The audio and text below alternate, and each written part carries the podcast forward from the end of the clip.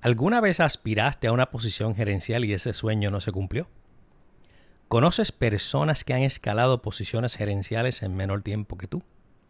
¿Desconoces las acciones que necesitas realizar para aumentar tu valor profesional? Hola a todos y gracias por estar conmigo. Mi nombre es Vilato Marrero y soy un coach empresarial en los temas de ventas, servicio y liderazgo.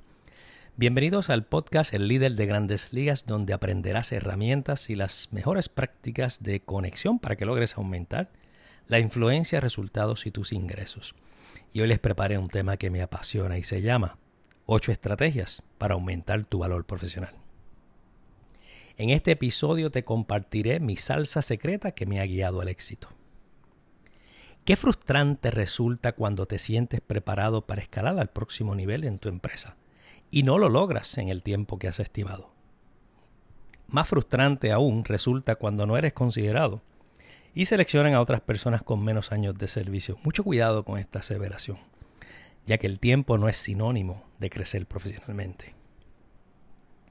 Los resultados están alineados al crecimiento profesional, ya que las empresas buscan producción. En otras palabras, las acciones, los resultados y la productividad serán tu mejor aliada para tu visión de crecimiento futuro.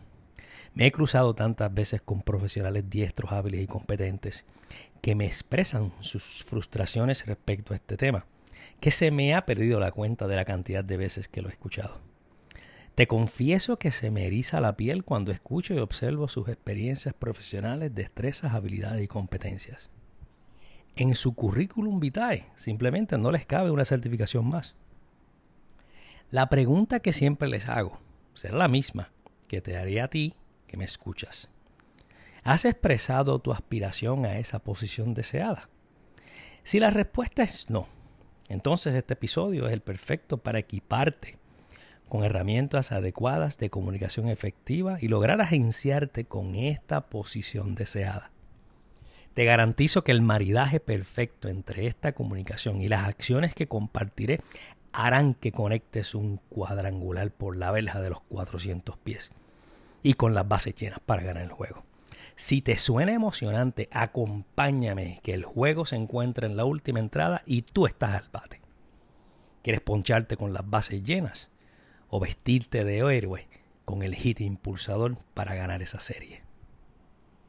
Tú escoges. Tú tienes el control. Así que comencemos con las ocho estrategias para lograr el éxito que mereces. Estas son las siguientes.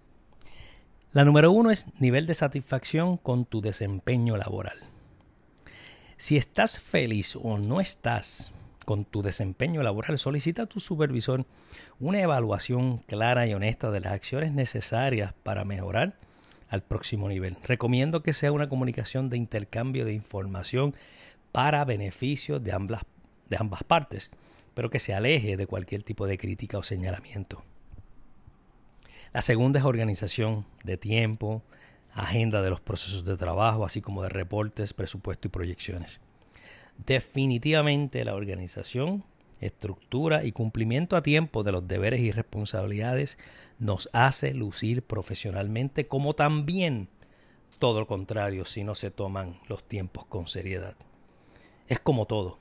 Existen personas bien organizadas, otras medio organizadas. Y existe un grupo o un tercer grupo con muy pocas destrezas de organización. La buena noticia para este tercer grupo es que tiene solución ya que es una destreza que se puede aprender. Mi recomendación es que utilices los recursos necesarios para mantener visibilidad de los trabajos, las fechas y horas que te has comprometido. Así como lo escuchas, que te has comprometido porque esto es un compromiso de entrega con título, fecha y hora. Si te atrasas en ocasiones se llama excepciones. Sin embargo, si constantemente estás atrasado, entonces debes mejorarlo porque creaste un hábito. Y esto crea también una desventaja profesional ante compañeros que sí entregan a tiempo sus trabajos.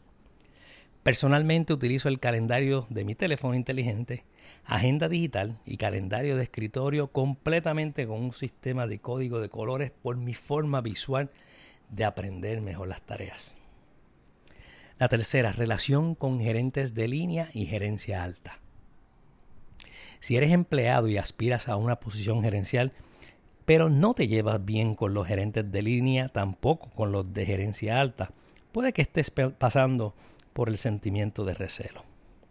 Si te llevas bien con los gerentes de línea y no con la gerencia alta, puede que sientas miedo o intimidación de estas posiciones o de las personas. Pero si te llevas bien con ambos niveles jerárquicos, significa que eres un ser unificador, que piensa en equipo, que produce y tiene la seguridad de comunicar efectivamente cuando existen diferencias. Mi recomendación es la siguiente, jamás inicies críticas o rumores de pasillo, ya que tarde o temprano todo se sabe. Reúnete con la línea gerencial meritoria y expresa tus sentimientos de una manera directa, humana y profesional. Te garantizo que ganarás el respeto de todos. La cuarta, claridad de roles y tareas. La realidad es que ser gerente no significa poseer de forma óptima todas las destrezas de comunicación necesarias para la posición. Conozco a una gran parte de gerentes que han sido promocionados por sus resultados y ahora se encuentran en su curva de aprendizaje gerencial. Ya que sabes esta realidad, si deseas tener claro tus roles, tareas y expectativas, debes provocar una conversación para conocerlas.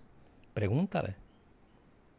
Conócelas para que puedas tener ese norte y esa dirección correcta. Esto evitará la confusión de lo que tú entiendas que debes hacer versus lo que el patrón entienda que debes hacer.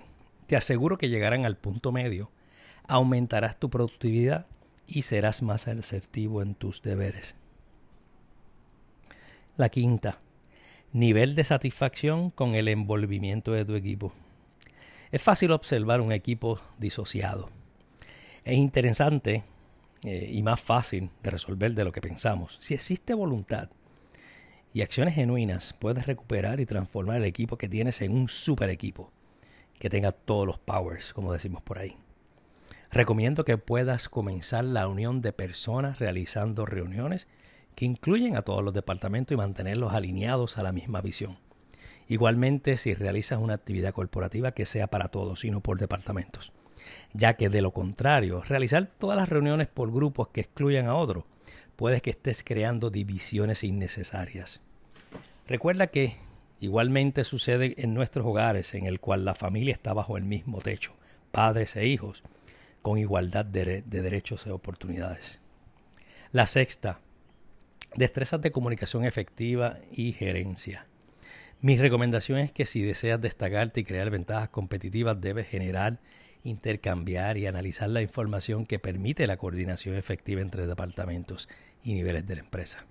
En otras palabras, actúa, comunica y planifica continuamente formas de mejorar la posición actual de la empresa. La séptima, visita de clientes. Toda visita física o virtual que realices a clientes debe tener un plan, una intención y un propósito.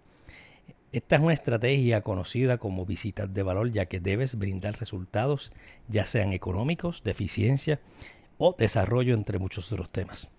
Mi recomendación de un ejemplo de valor es que presentes los resultados actuales, compares los resultados saludables del mercado, identifiques la oportunidad e implementes un plan de acción con medidas puntuales de mejoramiento y vuelvas a medir en un mes.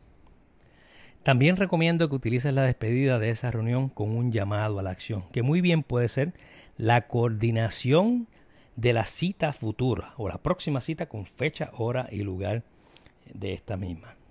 Así evitas perder tiempo al salir con la próxima cita de una forma coordinada y ya agendada. octava, actividades gerenciales. Esta es la última, pero no menos importante y recomiendo algunas actividades que van desde planificar estratégicamente, establecer objetivos, organizar, comunicar, motivar, medir, evaluar y desarrollar, entre otras actividades que mejoran cada día la salud operacional de la empresa. Como pueden observar, o escuchar, mejor dicho, escalar el nivel gerencial es una fase, pero si quieres brillar, diferenciarte, aumentar tu valor, elevar tus ingresos y sobre todo las cosas mantenerte en esa posición, debes llegar a la segunda y tercera fase, que es hacerte la segunda pregunta.